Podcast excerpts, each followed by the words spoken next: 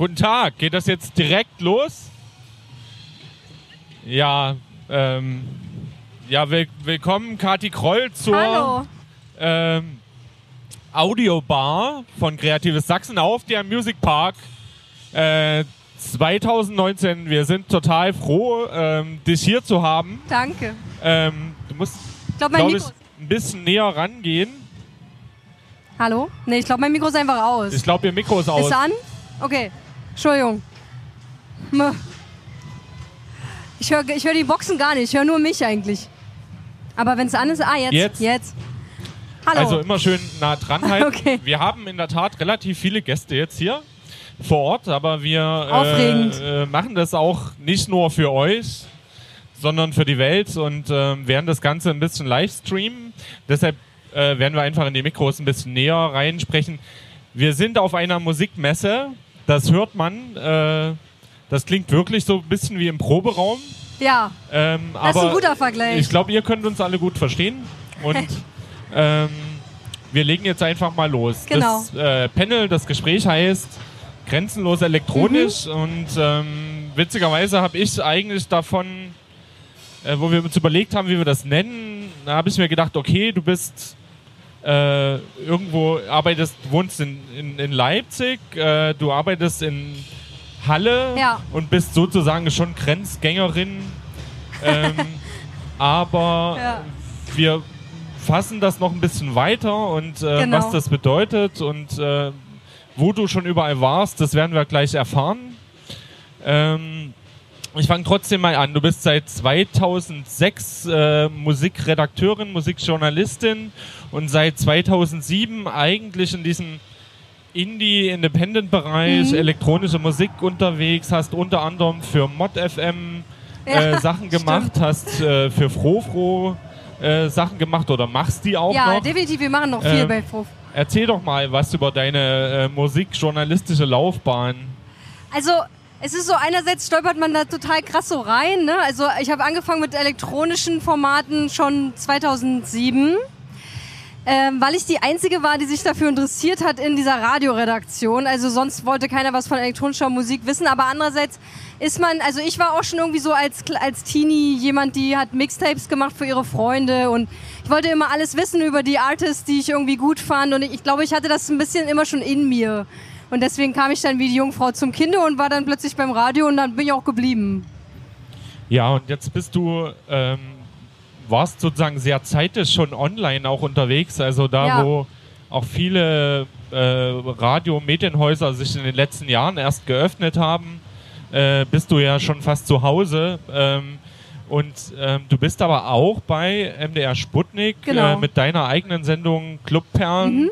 Und äh, berichtest dort über die lokale, regionale, mitteldeutsche Szene. Erzähl doch mal.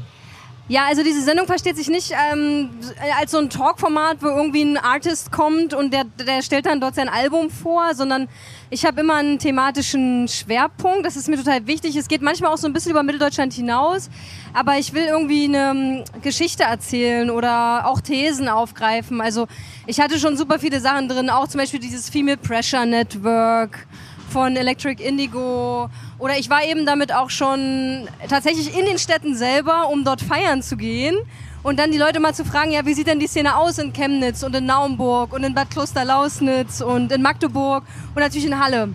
Weil der Sender ist ja in Halle. Aber die Halle-Sendung kam tatsächlich erst vor zwei Monaten. Das hat ewig gedauert, bis ich da mal Interviews machen durfte. Die sind nämlich so ein bisschen gerne unterm Radar, würde ich sagen.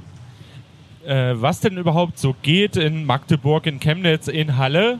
Ähm, das werden wir ein bisschen später erfahren. Ja, gern. Äh, mich würde noch mal interessieren, ähm, das Thema Musikjournalismus, das Frofro-Magazin liegt hier auch aus, von dem Blog, das erste Mhm. Printmagazin nach zehn Jahren Frofro.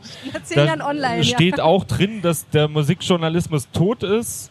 ja. Du ja. machst das aber noch und äh, machst es aber auch in einem Bereich, der äh, mittlerweile eine Nische ist, äh, elektronische Musik oder knallhart gesagt Techno ähm, oder heißt es noch so? ich sag immer Techno eigentlich. Das ist für mich ein ähm, Überbegriff. warum ist das eine Nische? Das war ja schon mal anders so in den 90er Jahren. Wie reflektierst du das? Also ich glaube, das kommt immer so ein bisschen auf die Perspektive an, weil gerade MDR Sputnik ist vom Sound her extrem elektronisch. Wir spielen aber natürlich so viel EDM und das geht dann in Richtung Robin Schulz oder in Richtung David Guetta und streng genommen könnte man ja sagen, okay, das ist ja Techno, ja, oder es ist äh, Electronic Dance Music. Aber worüber wir hier reden, ist ja Subkultur. Und ich glaube, Subkultur kommt eigentlich nie so wirklich im Mainstream vor, weil eben auch nicht jeder Subkultur mag, sonst würde es ja Mainstream sein. Und äh, wir, also die ARD versucht es ja noch abzubilden, deswegen gibt es ja auch mein Format, die Clubperlen, zu Randzeiten und versucht dem Ganzen äh, eine Bühne zu geben. Aber ich glaube, das Hauptproblem in Anführungsstrichen ist einfach, dass wir auch gefallen müssen. Also Radio ist ein Mainstream-Medium. Und wenn ich zum Beispiel Tracks spiele von Filbert im Tagesprogramm, dann schaltet Sachsen-Anhalt weg oder jedenfalls ist das unser Gedanke. Und wir testen ja auch Musik, also warum kommt ein David Getter Track bei uns alle dreieinhalb Stunden? Weil wir in verschiedenen Musiktests ähm, rausfinden, dass die Menschen das hören wollen. Und davon sind wir einfach auch, auch wenn es die ARD ist, auch abhängig. Und deswegen, glaube ich, läuft keine Nischenmusik im Radio. Also es läuft ja aber nicht von 9 to 5 sozusagen, sondern ab 21 Uhr. Gut, aber es ist äh, dein persönliches Herzensthema. Du ja. engagierst dich ja auch noch in anderen äh, Bereichen äh, ehrenamtlich. So, ähm, das Spannende ist ja, ähm, du hast Clubperlen, machst du jetzt seit wie lang? Die Clubperlen seit 2016. Und ja. du hast dir wahrscheinlich ist das, muss man sich im Radio immer mal eine Auszeit nehmen. Du hast dir eine Auszeit genommen. Stimmt. Äh, 2017, 2018 und äh, bist nach Asien gereist äh, ja. und hast dort aber eigentlich weitergearbeitet. Das heißt, ja, du hast das Thema mitgenommen und ja. hast dort einfach mal deine Sendung weiter produziert und es sind fünf Sendungen entstanden. Mhm. Erzähl doch mal, warum du das gemacht hast und nicht wie jeder normale Mensch einfach mal in der äh, den Urlaub, die Eis, äh, Auszeit wirklich in der Hängematte am Strand verbracht hast. Also das hat zwei Seiten. Die eine Seite ist, dass ich das total geil fand, in Südostasien zu reisen mit einem Laptop und einem Mikrofon und die Leute dort, also die Szene zu entdecken. Das ist natürlich so die, die, die eine Seite. Aber ich muss auch ganz ehrlich sagen, die andere Seite ist, es gibt beim Mitteldeutschen Rundfunk ein, so eine kleine Spezialität, die nennt sich freie Mitarbeit. Ich bin festfreie Mitarbeiterin. Und wenn man zu lange raus ist aus, aus dieser freien Mitarbeit, dann ist man aus dem Sender raus. Das heißt, man muss einen Vertrag erfüllen man muss bestimmte Einsätze, nennen wir das, ähm, erfüllen. Und wenn die im Jahr zu weit runtergehen, dann bin ich raus und dann muss ich warten, bis ich einen neuen Vertrag bekomme. Und meine Chefin, muss man sagen, bei MDR Sputnik, ähm, die Jana Zibulla, ist auch eine sehr jung, online aktiv denkende Frau. Also auch noch keine 40. Und die hat mehr oder weniger mir das vorgeschlagen, ja, mach doch irgendwas aus Südostasien, wenn du schon mal da bist. Und da habe ich gesagt, ja, na klar, na, wenn ich was mache, dann natürlich mit Techno, ne? Ist ja also es kann, also das interessiert mich einfach am meisten. Und dann ging's los, ja. Und dann bin ich da wenig equipped äh, losgereist und hatte am Anfang eben, ihr kennt das bestimmt, wenn ihr so ein bisschen Musik ähm, in der Musikproduktion auch seid. Ich hatte am Anfang auch nicht so ein geiles Mikrofon, sondern so ein Tascam und das klang einfach auch richtig schrottig. Aber Sputnik hat's gesendet. Also es war, war schon die beste Zeit eigentlich bei mir auf der Arbeit ein Experiment. Und du warst, äh, wir sehen das hier im Bild und ja. ähm, für alle MithörerInnen. Da bin ich in äh, Ho Chi Minh äh, City in Saigon. In Vietnam, in Kambodscha, in Thailand, in Singapur und in Malaysia. Ja, unter anderem. Also da, es gibt Sendungen aus diesen Ländern, genau. Und ähm, wie ist denn die, die, diese elektronische Musikszene, die Techno-Szene dort aufgestellt? Also irgendwie kriegt man es schon noch mit, so Thailand, Party, äh, ja. Inseln etc., aber ist das alles oder geht das so, also findet da auch Produktionen statt? Finden da, also gibt es da Szenen, die sich irgendwie formieren, die auch produzieren, die äh, äh, ja einfach äh, Musik herstellen und das auch leben oder ja. ist das nur Party? Also ich habe das Bild ist schon eigentlich sehr, sehr, also spricht sehr viel für die Szene in Vietnam, weil wir sehen auf der einen Seite Chris und Chris ist tatsächlich Deutscher und dann Bugs und Bugs ist Vietnamese. Und was total auffällig ist in allen Ländern ist, dass sehr viele so Expats, also zugezogene Deutsche, die Szenen dort vorantreiben. Also dieses deutsche Exportprodukt ähm, elektronische Musik bringen die quasi mit und treiben das extrem voran. Und es gibt natürlich auch eine eigene Szene, also immer, immer, immer mehr. Und all das ist ganz weit weg von diesen Kopangan Full Moon Partys. Also ich habe auch äh, Musik ja auch mitgebracht, die können wir gleich mal ein bisschen anspielen. Also es klingt ähm, nicht wie äh, EDM, sondern es ist tatsächlich einfach ganz normale elektronische, elektronische Musik. Es war auch gar nicht so einfach, was zu finden, was so, wo, wo du den Einfluss hörst. Ne? Dass es jetzt von einem Vietnamesen mhm. zum Beispiel ist. Ja. Oder von jemandem aus Malaysia. Weil ähm, es wird sich, also auch die Leute, die dort irgendwie von dort sind, die Locals, ähm, orientieren sich total stark Richtung Westen. Weil für die ist so, oh, Berlin und Berghain und das kennen die alle und alle reden so darüber und sind immer, also gucken also sehnsuchtsvoll Richtung Westen, weil das ist für sie so das Mecker für elektronische Musik. Naja, vielleicht ist es ja auch tatsächlich so ein bisschen so. Aber deswegen habe ich wirklich versucht, ähm, Musik zu finden, die auch ein bisschen nach lokal klingt.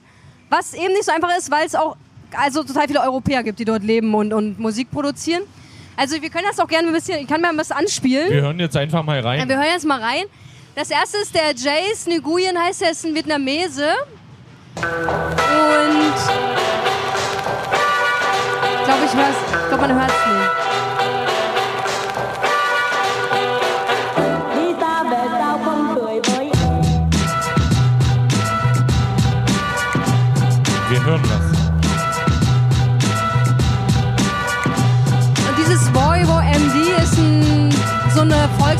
Volkslied und er hat das quasi geremixed. Der ist auch ziemlich bekannt, auf jeden Fall. In Vietnam. Dann haben wir noch Mr. Ray Su.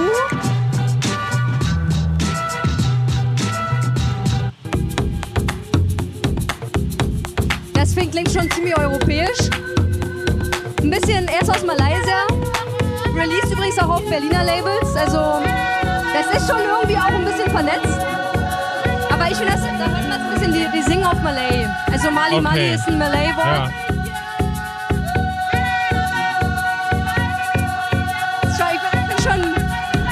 Ich habe großartige Musik gefunden. So viel. Es war schwer, sich so einzugrenzen.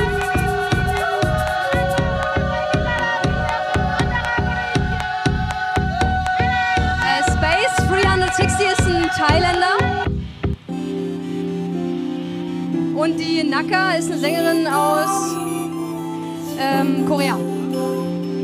Koreanisch also.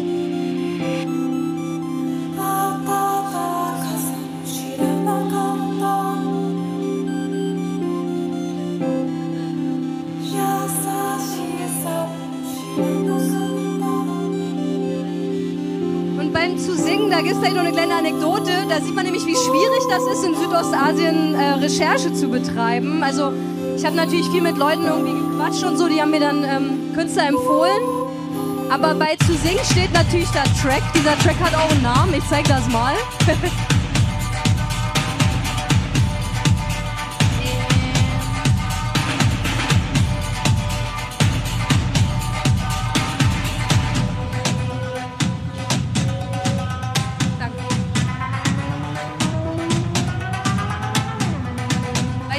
ich weiß nicht, ob man es hört, da ist so ein bisschen Field Recording aus so Tempelklängen. Also diese, genau.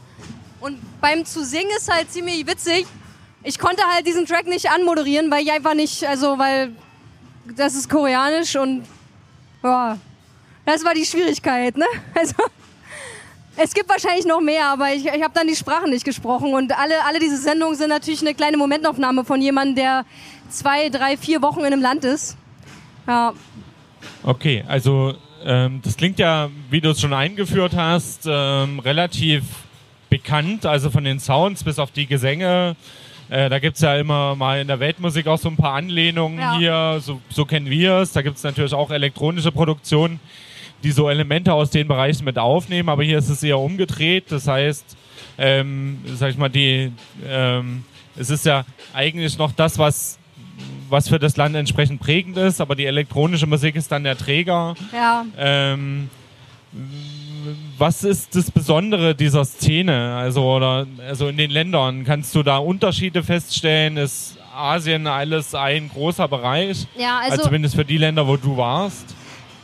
Was, glaube ich, für alle ein bisschen spricht für alle Länder, in denen ich war, ist, dass die Künstler natürlich noch weniger Geld verdienen als wir.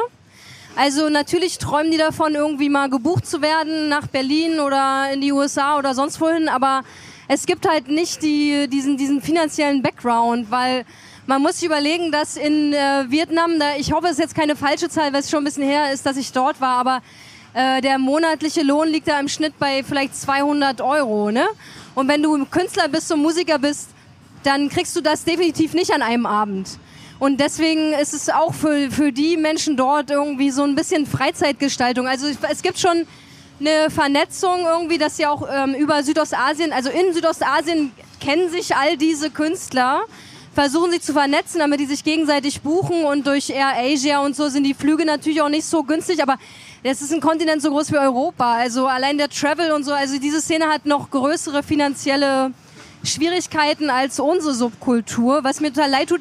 Aber auf der anderen Seite ähm, ist es definitiv so, da umso mehr wird das gefeiert und umso mehr hast du immer lokale Acts, die, die sich versuchen, die versuchen Platten aufzulegen, die versuchen zu produzieren und sind dadurch, also, also versuchen einfach hinterher zu sein, weil wenn man dann mal in so einem Club ist, in Malaysia zum Beispiel, in ähm, Malaysia war für mich so der, der Hidden Champion in ähm, Kuala Lumpur, da gibt es so, so viele Acts, die elektronische Musik machen und da gibt es auch richtig, richtig coole Clubs. Und du, du fühlst dich eigentlich ein bisschen wie, also ich will nicht sagen wie hier, sondern es ist auf einer Techno-Party wie zu Hause. Du hast die Leute um dich rum, alle feiern in, so, ihr machen ihr Ding und es ist einfach dieses, dieses das, was Techno so für mich so ausmacht, dass du so meditativ einfach stundenlang tanzt das ist dort genauso, weil offensichtlich diese Musik so universell funktioniert. Und das schon. Deswegen sind die Unterschiede da und irgendwie auch nicht same, same, but different, ne? Wie man so schön sagt. Mm, ja, ähm, das, das Spannende ist ja, du hast ja dort die Subkultur dir auch angeschaut. Das, ja. was du sozusagen an Instrumentarium als Journalistin auch mitbringst. Äh, das ist sozusagen die Szene hier und da sozusagen mit den gleichen, äh, mit dem gleichen Blickwinkel äh, gesehen und ähm, hast du das Gefühl, dass es ähm, da auch so ist, dass natürlich das Musikbusiness irgendwie eine ganz große Rolle spielt? Ähm, ist die Subkultur äh, in Asien, Malaysia, hast du gesagt, Hidden Champion, äh, ist da diese Musikindustrie auch prägend für das, was da passiert? Oder ist das nochmal wirklich eine eigene Subkultur, die dort ja. existieren? Also die Musikindustrie, das sieht man auch an Ländern wie Vietnam, da ist ja im Prinzip noch eine Art von offenen Kommunismus politisch gesehen. Ähm, das ist sehr viel auch Diktat. Und die, also im Radio läuft dort, das wie bei uns, ne, so eine gewisse Popmusik, äh, die dann sehr asiatisch geprägt ist. Aber was in Thailand zum Beispiel ganz spannend ist, ist, dass da elektronische Musik äh, für Touristen so ein bisschen ausgewrungen wird wie die Cash Cow. Also die Thailänder veranstalten riesengroße Festivals mit europäischen Acts auf irgendwelchen Inseln die zählen bei uns schon auch zur Subkultur, aber um halt mit Touristen Geld zu verdienen. Also es ist, ich finde es auch gar nicht ähm, kritisch, sondern das ist irgendwie auch klug, weil natürlich dann Touristen bringen Geld mit ins Land und, und gehen dann dorthin und feiern und lassen das Geld ja womöglich auch dort. Also es sind auch meistens lokale Veranstalter. Also bist ein bisschen die Cash-Cow dort und trotzdem Subkultur. Also es ist eigentlich eine, eine witzige Diskrepanz so, ne? Ähm, du hast so zwei Aspekte angesprochen. Zum einen ähm, dieses, dieses weltweite Verständnis für eine gewisse Musikrichtung, für eine äh, sag mal, subkulturelle Partykultur, um das mal zu trennen von diesen Insel-Full-Moon-Geschichten.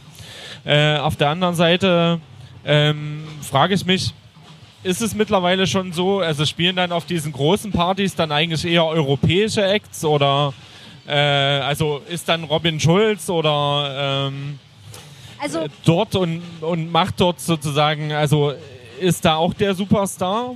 Ja. Oder ist es, wir hatten gestern auch Moon Harbor hier, wir wissen, dass Matthias Tanzmann ja auch weltweit unterwegs ist. Ja, ja, genau. Ähm, das heißt, das, was du sagst, stimmt natürlich. Ähm, aber sind es dann eher solche Leute, die dort prägend sind? Jetzt hatten wir das Bild von dem Kollegen in Vietnam, der da in so einem Tandem äh, ja. das Ganze mitproduziert aus Deutschland und Vietnam. Nee, der wohnt in Vietnam tatsächlich. Ah, okay. Ist, ist ein Expat, ja, ja, genau. Der Chris wohnt in Vietnam. Also es gibt eben beides, das ist wie bei uns. Ne? Es gibt da diese großen Beachpartys, da kommt dann Robin Schulz. Das ist so, aber es gibt auch diese Subkultur und aber da natürlich kommen auch schon viele internationale Acts, weil die haben, ich habe das Gefühl so, dass immer noch so ein bisschen so dieser Komplex besteht, dass die, dass die denken, okay, wir brauchen irgendwie so einen coolen Berliner Act, damit die Leute kommen.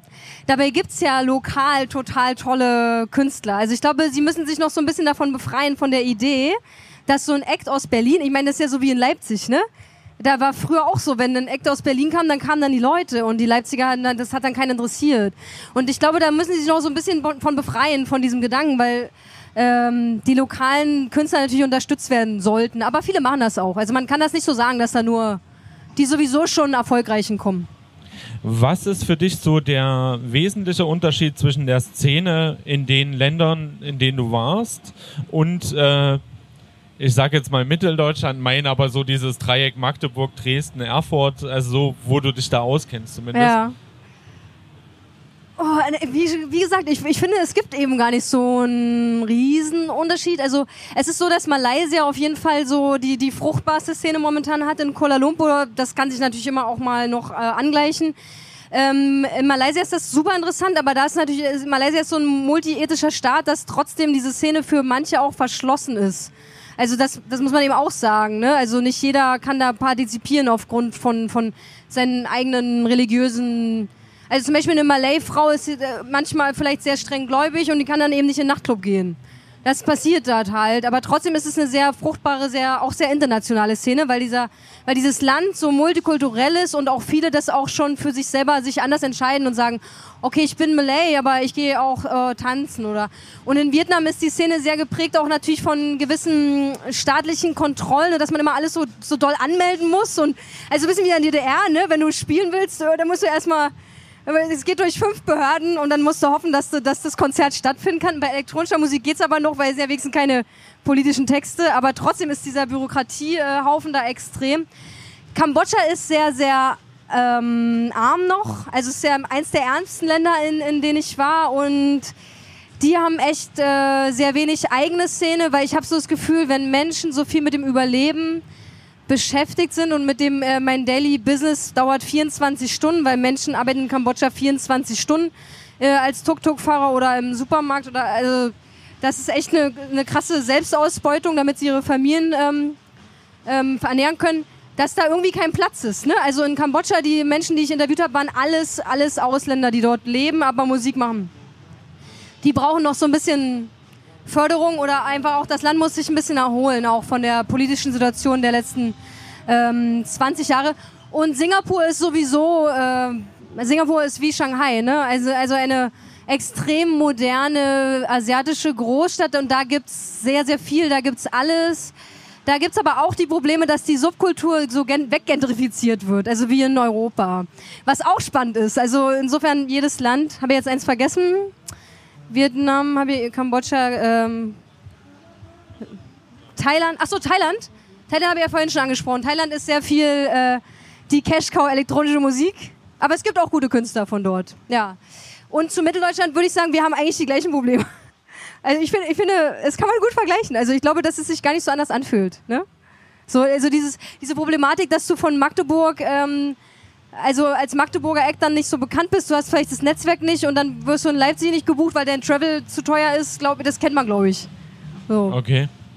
Ähm, aber was, also die Erkenntnis bringst du schon mal mit, dass äh, die Subkultur sozusagen ähnlich aufgestellt ist und äh, die gleichen Probleme oder vor den gleichen Herausforderungen steht. Ähm, was bringst du denn noch mit? So, zum einen auch für deine Arbeit. Hast du was dazugelernt? Ja. Gehst du heute anders mit InterviewpartnerInnen oder mit einfach auch Perspektiven auf gewisse Szenen um? Ja, oder? Ja. Also mir hat das sehr viel geholfen zu lernen, dass ich für Radio machen nichts brauche. Ich habe mittlerweile nicht mehr dieses Tascam, das klingt scheiße mitgesprochen. Ich habe jetzt ein äh, richtiges, wenigstens so ein richtiges Radiomikrofon.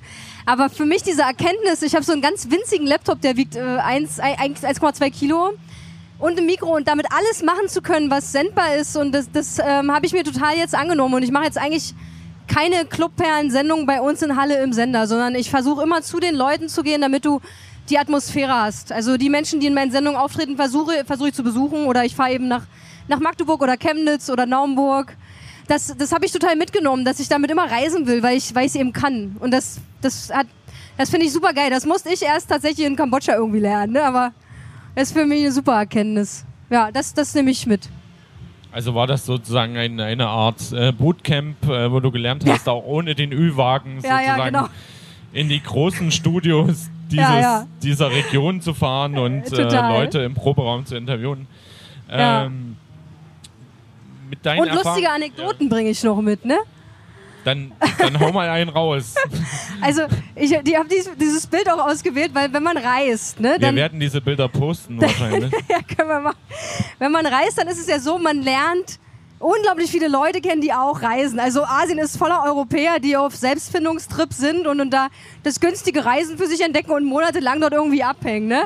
Und während meine Freunde am Strand da, irgendwie, das bin ich, äh, hatte ich einmal Zeit, aber ich hatte eigentlich nie Zeit. Also die haben am Strand abgehangen oder zum Wasserfall sind die gefahren. Und meine Realität sah so aus, ich war in irgendeinem Hostel, wo das Internet gut war und habe halt diese Sendung gebaut. Und äh, also ich habe mindestens irgendwie anderthalb Wochen im Monat, von, ich war immer einen Monat in jedem Land, habe ich im Coworking Space verbracht oder im Hostel und meine neuen Freunde waren. Aber okay, es war es mir wert. Ja. Und die andere Anekdote ist, das kann ich jedem nur ans Herz legen, der mal nach Vietnam will und dann sowas machen will wie ich. Das, das geht eigentlich nicht so. Also ich bin da völlig naiv dahin gefahren mit dem Laptop und diesem Mikrofon. Das darfst du gar nicht mit einem äh, Touristenvisum. Das war mir nicht klar oder ich habe vergessen, mich zu informieren, was nicht sehr, sehr klug ist, weil ich natürlich, als ich ausreisen wollte, wurde dann mein Koffer rausgezogen. Und dann sagte dann der Grenzbeamte, ja, was ist denn das? Und ich so, ja, das ist ein Tascam. Und er so, ja, was machen Sie denn damit? Und ich habe ihn dann nur so angeguckt und dann habe ich so zu ihm gesagt, I sing do you want to hear? Und, und er hat es mir geglaubt, Gott sei Dank. Weil du musst, du darfst nicht in Vietnam als Journalist ähm, unangemeldet arbeiten. Das war sehr naiv und ich glaube, du darfst es in Kambodscha auch nicht und ich glaube in Thailand auch nicht. Also nächstes Mal, wenn ich das mache, dann, dann mache ich es äh, korrekt. Weil mir ging ganz schön die Muffe, dass ich nicht ausreisen darf. Also ich habe im Übrigen eine ähnliche Erfahrung mal in Indonesien gemacht, ja. wo wir mit so zwei großen Materialkoffern dann auch bei der Ausreise gefragt wurden, ob wir denn mit dem Touristenvisum gearbeitet haben. Und da haben wir gesagt, nee, wir haben Kultur gemacht. Und dann haben die gesagt, ach so, alles klar, oh. dann darfst du jetzt. Okay, Glück gehabt. Also, ähm, das war dann irgendwie. Manchmal hilft es auch, wenn man als Künstler oder äh, Kulturschaffender irgendwo was macht. Ja, ähm, naja, so wie ich, so ähnlich. ja. Aber das war ja im Endeffekt die gleiche Story, so ein Stück weit. Was denkst du mit den Perspektiven aus diesen zwei Kontinenten? Du hast es vorhin schon gesagt. Irgendwie ist diese elektronische Szene äh, weltweit irgendwie ganz gut aufgestellt. Sie machen ähnliche Sachen mit also unterschiedlichen Nuancen. Was spielt diese elektronische Musik momentan für eine Rolle global? Ist das noch so ein Massenphänomen wie in den 90er Jahren? Hat sich das diversifiziert? Ja. Ähm, es gibt die großen Player immer noch über die Musikindustrie gefahren und es gibt aber wahnsinnig viele Nischen. Man kommt eigentlich gar nicht mehr hinterher, irgendwie alles mhm. so zu hören oder zu verfolgen. Was, und ich bin auch über 40, ähm, vor 30 Jahren durchaus noch anders war. Da hatte man das irgendwie noch auf dem Schirm. Ja. Also ich sag immer, also ich, ich, ich klemmer immer diese, diesen Pop-Techno aus. Ne? Das, das ist nicht mein Thema, so da kenne ich mich auch gar nicht so gut aus. Aber ich sag immer, dass ähm, also Techno ist für mich der Mainstream streamigste Subkultur, äh, die es gibt. Weil es ist überall groß, die Leute wollen da überall drauf feiern. Du hast überall irgendwelche Acts, die eigentlich schon Subkultur sind, aber die weltweit gebucht werden. Und ähm, das geht ja bis zum Burning Man, das kennt jeder. Ne? Aber irgendwie wollen wir immer alle Subkultur bleiben. Ich weiß nicht, warum das so ist. Und das für mich beschreibt das eigentlich ganz gut. Also wir sind eigentlich total Mainstream, also die Techno-Clubs sind voll überall weltweit. Da spielt kein Robin Schulz, da spielt dann vielleicht jemand von Moon Harbor, vielleicht Matthias Tanzmann. Aber wir, aber wir möchten Subkultur sein.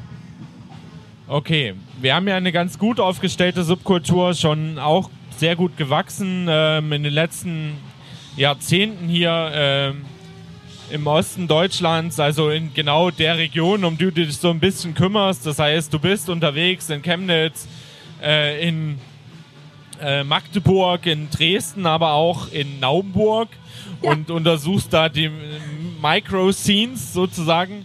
Äh, was ist denn so dein Eindruck eigentlich? Ähm, passiert da überall was? Sind, kennen die Leute sich untereinander? Sind das alles so Insellösungen oder Ja. wie schätzt du das ein? Also äh, wir haben jetzt, ich habe jetzt natürlich die Städte hingeschrieben, wo ich schon war, wo ich weiß, dass da was passiert. Ne? Ähm, und ich habe es jetzt sehr plakativ zusammengefasst, weil äh, keine Stadt werde ich gerecht, wenn ich jetzt sage, dass die Szene studentisch ist. Damit meine ich, dass sehr viele Studenten die Szenen dort tragen. Also gerade in Dresden ist das äh, so, die Crews, die sich zusammenfinden, die Musiker, die auch Kollektive bilden, die sich in Clubs engagieren, die hinter der Theke arbeiten, etc. etc. Das sind meistens Studenten. Es ist schon so ein bisschen so eine Bildungsblase. Aber das ist auch gut, weil das Publikum sind auch Studenten und die äh, kommen ja immer mal wieder nach. Also auch Magdeburg zum Beispiel ähm, profitiert ganz doll davon, dass das eine Studentenstadt ist und deswegen die Clubs ähm, gefüllt sind mit Studenten. Ähm, also ich meine es nicht negativ, aber äh, für mich ist es eine sehr studentisch geprägte Szene. Und was ich sehr, sehr schön finde und was für jede Stadt gilt, in der ich war, die Szenen in Chemnitz, in Dresden, in Magdeburg, in Halle auch sind politisch. Und ähm, das ist gut. Also es ist nicht mehr dieses Stumpfe, dass du irgendwie gesagt hast, ja, ich, ich, ich, ich ver- verliere mich jetzt in der Musik, im Techno und dann denke ich an nichts anderes mehr. Das ist nicht mehr so, sondern allen Menschen ist bewusst, dass wir ja eine gesellschaftliche Verantwortung mittragen. Und wenn du aus Chemnitz kommst, in die Stadt ist seit Jahren in den Medien und es geht immer wieder um rechte Gewalt und warum ist das so, wird gefragt, warum seid ihr Chemnitzer so? Und natürlich willst du nicht als Chemnitzer dann sagen, also dann hören, ja, ich bin ja gar nicht so. Sondern deswegen ist, ist die, ähm, ist die äh, Chemnitzer Szene also sehr darauf bedacht, dass es einfach immer politische äh, Botschaften mit kommuniziert werden, um halt zu sagen, äh, Moment mal, wir sind, wir sind aber nicht alle rechts, sondern wir haben auch das, wir haben eine Subkultur und die ist stark und das ist nicht nur Techno, ne? Und so geht's Magdeburg im Endeffekt zum Beispiel auch. Ich meine, wer kennt Magdeburg? Ja? Also die arme Stadt. Das ist ja so die, die vergessene Stadt von Sachsen-Anhalt. Aber da ist es genauso. Es ist die Hauptstadt von Sachsen. Ja, aber das weiß man nicht unbedingt. Also, oder auch Halle, ne? In Halle ist auch, also sie haben eine sehr, sehr große feministische äh, Technokultur. Das ist halt, das ist so großartig, wenn du da bist und das entdecken darfst, weil, weil niemand macht da irgendwie so stumpf Musik, sondern allen sind, jeder ist sich bewusst, dass wir auch Verantwortung haben. So. Aber gibt's da, also wie ist deine Erfahrung? Ich finde das interessant, dass du das feststellst, weil natürlich gibt es so ein paar Clubs, die auch in einem äh, ja, bundesweiten, auch fast schon äh, na- internationalen äh, Diskurs zu bestimmten Themen stehen, ähm, die sich dadurch, also einen Namen gemacht haben oder den Namen bekommen haben, weil sie sich halt plötzlich in eine BDS-Debatte einmischen oder äh, bestimmte Positionen, äh, bestimmte Überzeugungen nach außen tragen. Ähm, ist das eine Tradition? Ist das jetzt nach dieser kommerziellen Wolke äh, Ende der 90er, Anfang der 2000er jetzt neu erwachsen oder wie siehst du das? Ich glaube, also da kann ich jetzt nur mutmaßen, aber ich glaube, dass so diese Techno-Tradition immer schon ein Safe Space war für Leute, die vielleicht so sonst schräg angeguckt werden. Also ich glaube, dass du dich da sehr frei fühlen kannst, weil also ich kann jetzt auch so aus meiner Sichtweise als einfach als Frau sprechen. Ich war irgendwie mit 18 in der Dorfdisco und mit 19 bei Monika Kruse in Berlin auf dem Rave. Und immer wenn ich in der Dorfdisco war, wurde ich mindestens dreimal an den Hintern gefasst und fünfmal angelabert. Das ist ja in Ordnung, dass man sich so paarweise da finden will, aber ich habe mich immer sehr unsicher gefühlt. Und plötzlich war ich auf dem Rave und plötzlich hat das keinen mehr interessiert, ob ich Mädchen bin oder ob ich sonst was bin. Sondern es ging darum, dass die Musik gerade richtig gut ist und alle zusammen diese Euphorie spüren und zusammen feiern. Und ich glaube, dass ich bin jetzt nur weiß und heteronom und habe überhaupt keine Probleme, aber ich glaube, dass auch andere Leute sich äh, sehr frei fühlen in dieser Kultur, weil, die, weil es traditionell eine sehr offene und ja so auch so liebevolle Kultur, Subkultur ist. Und deswegen ist es vielleicht auch so, dass früher oder später dann Themen auch angesprochen werden, weil du eben diesen sicheren Ort dafür hast. Glaube ich. Ja, also es ist ja schön, wenn sozusagen auch subkulturelle Inhalte auch politisch sozusagen ähm, einfach mm, äh, reflektiert und verantwortungsvoll äh, getragen werden. Also ähm, nochmal zu der Frage, hast du das Gefühl, dass wir in Mitteldeutschland in dieser Region eigentlich Inseln haben oder ob die Leute untereinander vernetzt sind. Wir haben gestern war eine Party im EFZ, die äh, wo ein paar Leute aus Halle aufgelegt stimmt. haben. Äh, in Chemnitz waren bei einem kleinen Festival auch äh, Personen aus Leipzig mit dabei. Ja. Äh, Magdeburg, muss ich ehrlich sagen, äh, zu meiner Schande hatte ich gar nicht auf der Landkarte bisher. siehste. ähm, da weiß ich auch ehrlich gesagt gar nicht, was passiert. Das kriegt man nicht so mit. Ähm, also gibt es da eine vernetzte Szene oder machen die alle so ihr Ding? Also ich fange mal mit Magdeburg an, weil das ein ganz interessanter Fall ist. Magdeburg ist äh, immer schon traditionell mit Berlin sehr gut verbandelt. Man muss sich ja vorstellen, das liegt ja also so autofahrtechnisch so zwischen Leipzig und ähm, Berlin. Und deswegen hat Magdeburg ganz gute Kontakte nach Berlin, aber Leipziger Acts werden auch äh, in die Insel der Jugend in Magdeburg gebucht. Das liegt an Micha. Äh, Micha hat die, glaube ich, vor drei Jahren eröffnet und dieser Club gibt der Stadt wirklich ähm, extrem Hoffnung. Also es ist ein so, so schöner Laden. Elektronisch. Ist nicht so wie das Transit in Chemnitz zum Beispiel, das ist so ein bisschen Allzweck. Äh, aber in äh, Magdeburg ist wirklich äh, Insel der Jugend, da gibt es auch Kontakte. Also ich glaube, dass die ganzen kleineren Städte natürlich sehr gerne Leipziger buchen, weil der Travel ist nicht so weit und man kennt sich. Ähm, ich habe auch so ein bisschen mein Netzwerk mal gefragt, ob sie sich gut vernetzt fühlen und auch zum Beispiel Dresden mit dem Objekt Klein A. Ähm, habe ich gesprochen auch mit Albrecht Wassersleben von Uncanny Valley und Uncanny Valley, also kennt man ja in Leipzig auch, ne? das ist das Dresdner Label für elektronische Musik. Und er sagte eigentlich, dass die Vernetzung sehr, sehr gut funktioniert. Die haben jetzt neuerdings auch Prag aufgetan als neuen Partner. Also es ist schon durch das Internet, hat er mir gesagt, äh, ist das ja heutzutage alles kein Problem mehr. Aber zum Beispiel in Naumburg, ähm, da gibt es diesen kleinen Laden, das ist Sparte 13. Das trägt sich auch dadurch, dass es eine Bar ist, ähm, von selbst. Das ist der einzige Laden dort in, im Umkreis von 50 Kilometer, wo elektronische Musik läuft. Und da habe ich mit ähm, McKee gesprochen und der meinte wiederum, er fühlt sich eigentlich nicht so sehr gut ähm, vernetzt, weil er hat das Gefühl, es gibt äh, in den Städten so wie Dresden und Leipzig zu viel Konkurrenz und da kann er sich als Naumburger nicht durchsetzen. Also es sind so verschiedene Stimmen.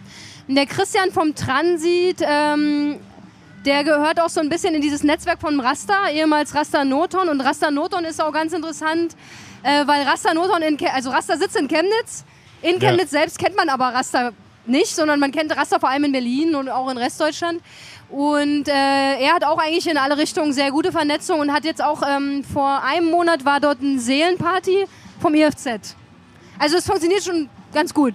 In. Im, äh, im Transit in Chemnitz. Okay. Ist ja auch noch ein recht junger Laden. Jetzt hattest du noch ein was erwähnt und zwar, also Naumburg würde mich mir auch interessieren. Ja. Studentisch äh, ist ja ein bisschen schwierig. Nee, ich glaube, Naumburg das stimmt, hat keine, keine Hochschule. Äh, wobei nach Weimar ist es jetzt auch nicht so weit und da gibt es natürlich Ah, da, geh auch. ich, da war ich noch nicht. Das, das habe ich noch Ähm, vor. Aber äh, du hattest gesagt, okay, studentische Szene.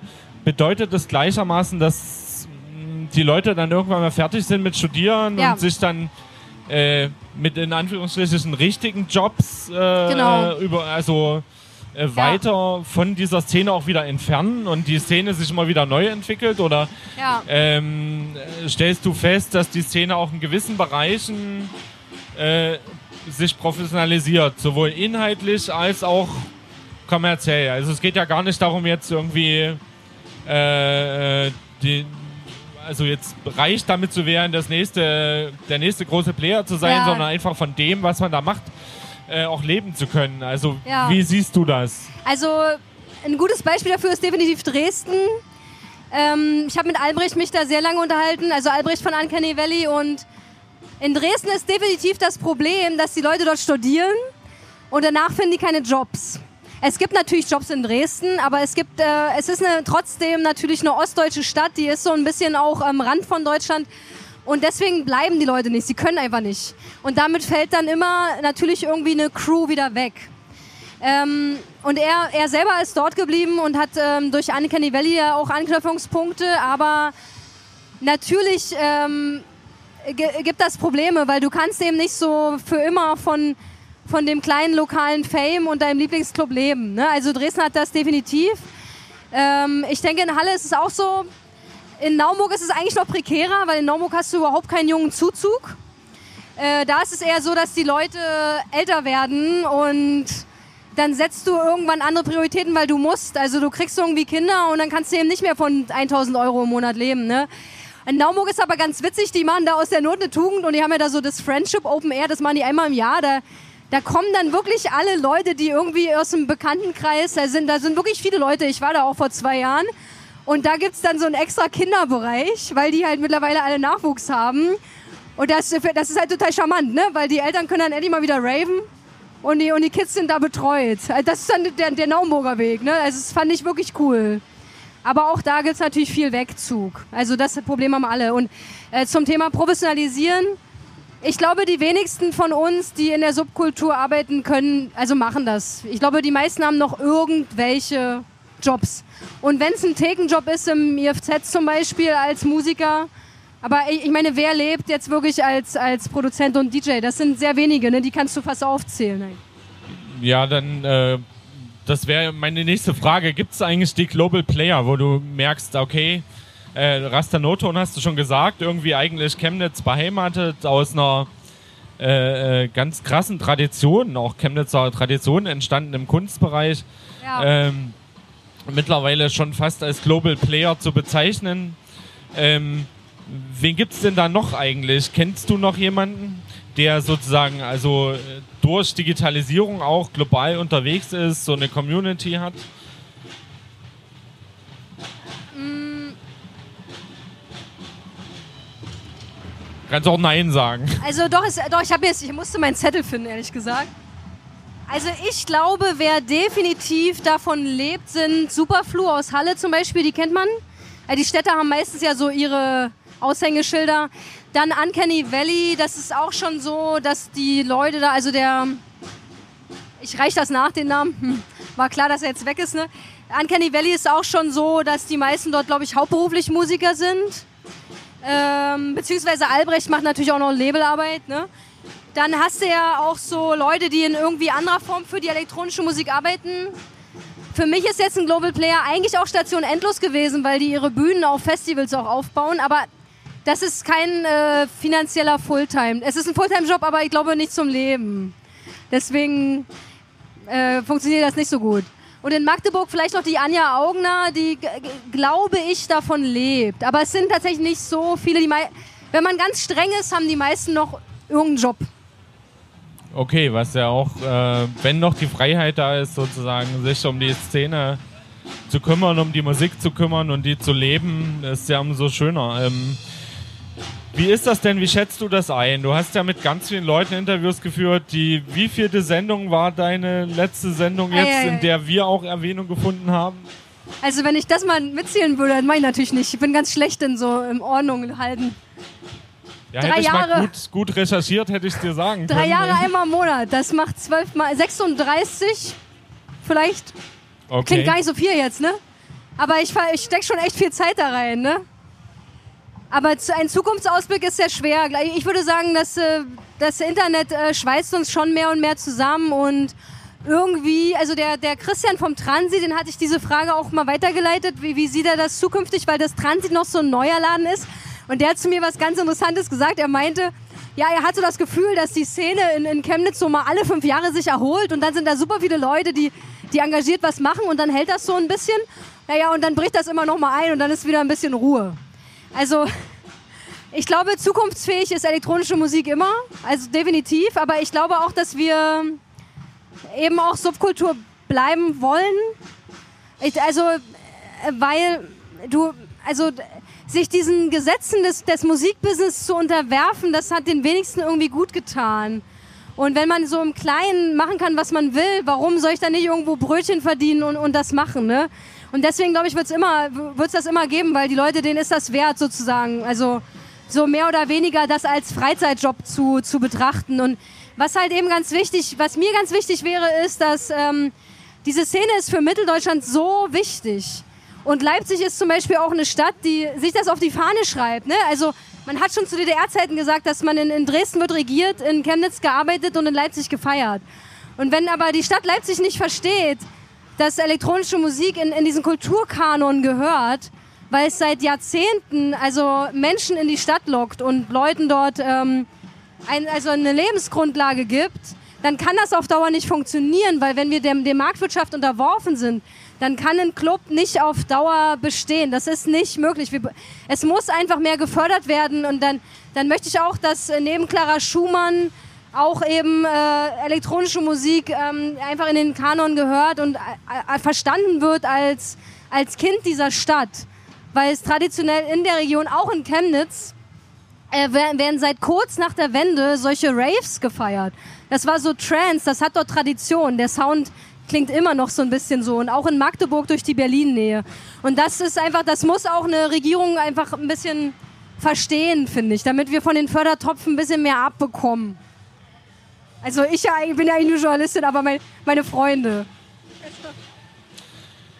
Ja, das ist äh, interessanterweise hast du gesagt, irgendwie gibt es nicht die Global Player und es wird eigentlich immer auch in dieser Subkultur nicht so viel Geld verdient. Das Spannende ist, dass der Musikbereich in äh, Sachsen zumindest 300 Millionen Euro Umsatz im, im Jahr macht. Also ist gar nicht so wenig. Also nicht nur das Kulturelle, äh, dieses Subkulturelle, was ja auch meistens hoch innovativ ist. Du hast gesagt, die erneuern sich dann immer wieder. Das ist ja vielleicht auch genau das, was es ausmacht. Da entsteht immer wieder Neues. Das kann dann nicht Mainstream sein. Das machen dann vielleicht andere irgendwann mal zum Mainstream, ja, aber genau. ähm, ähm, es ist so ein Innovationslabor, wenn du das so beschreibst. Es ist natürlich sehr spannend und da muss man natürlich auch fragen, inwieweit genau das auch förderfähig sein kann. Ähm, das ist aber ja dann fast schon wieder unser Job. Ja, also ich finde, die Frage ist auch immer, was ist Kultur? Und wenn man jetzt sagt, ja, wieso soll Techno Kultur sein, dann ist die Antwort äh, ganz einfach, weil das hast du vorhin ja auch schon gesagt. Weil es, seit, äh, weil es traditionell auch äh, andere Stimmen gibt und weil elektronische Musik sehr politisch ist. Ob das jetzt LGBTQ-Plus-Themen sind oder vor allem auch Frauen in der äh, Musikproduktion, ne? da sind wir absolute Vorreiter. Also ich will ja nicht sagen, aber wenn man sich das Highfield-Line-Up anguckt, auch im nächsten Jahr sind da bisher zwei Frauen. Ähm, und wenn wir aber gucken beim, bei, den, bei den Festivals, die in unserer Szene so, bis Nacht Digital zum Beispiel oder die Fusion, da versucht man seit Jahren eine Geschlechtergleichheit zu erreichen und das ist so, das ist innovativ und, und da, dadurch, dass es Gesellschaft, äh, gesellschaftsrelevante Themen diskutiert werden, ist es eben Kultur, es ist nicht nur Gestampfe.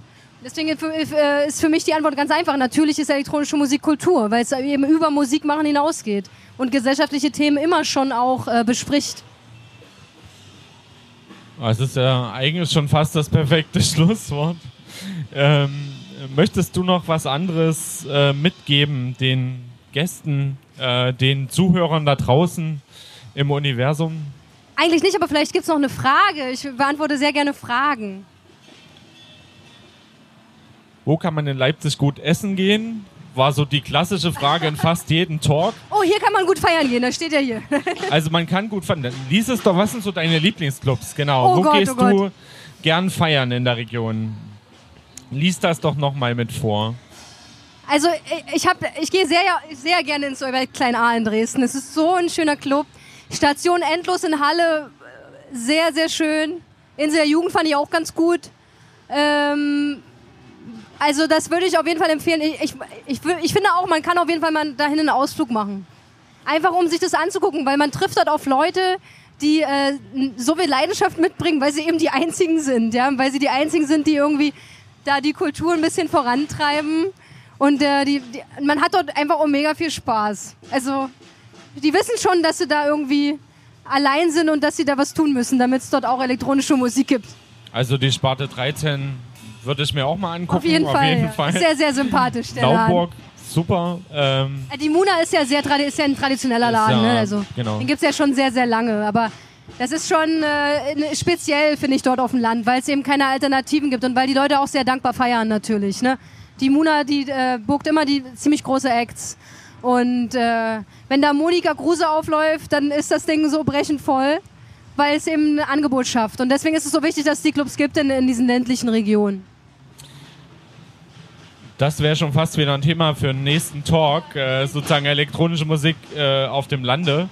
Äh, das merken wir uns mal für nächstes Jahr. Vielen ja, Dank, Idee. Kati Kroll, ähm, dass du da gemacht. warst. Das war ein schönes Gespräch von Asien über Naumburg äh, nach Prag und ähm, Es gibt auch Instagram und Facebook und ähm, ihr spielt das über eure Kanäle dann noch aus wahrscheinlich. Ja, spannend ist die Soundcloud-Seite, weil da gibt es nämlich die Sendung aus Malaysia und Singapur und Vietnam, Thailand, Okay, wir Kambodscha. teilen das auf jeden Fall nochmal auf äh, unseren medialen Kanälen von Kreatives Sachsen und von Kati Kroll. Vielen Dank. Bis zum nächsten Talk, würde ich mal sagen. Danke.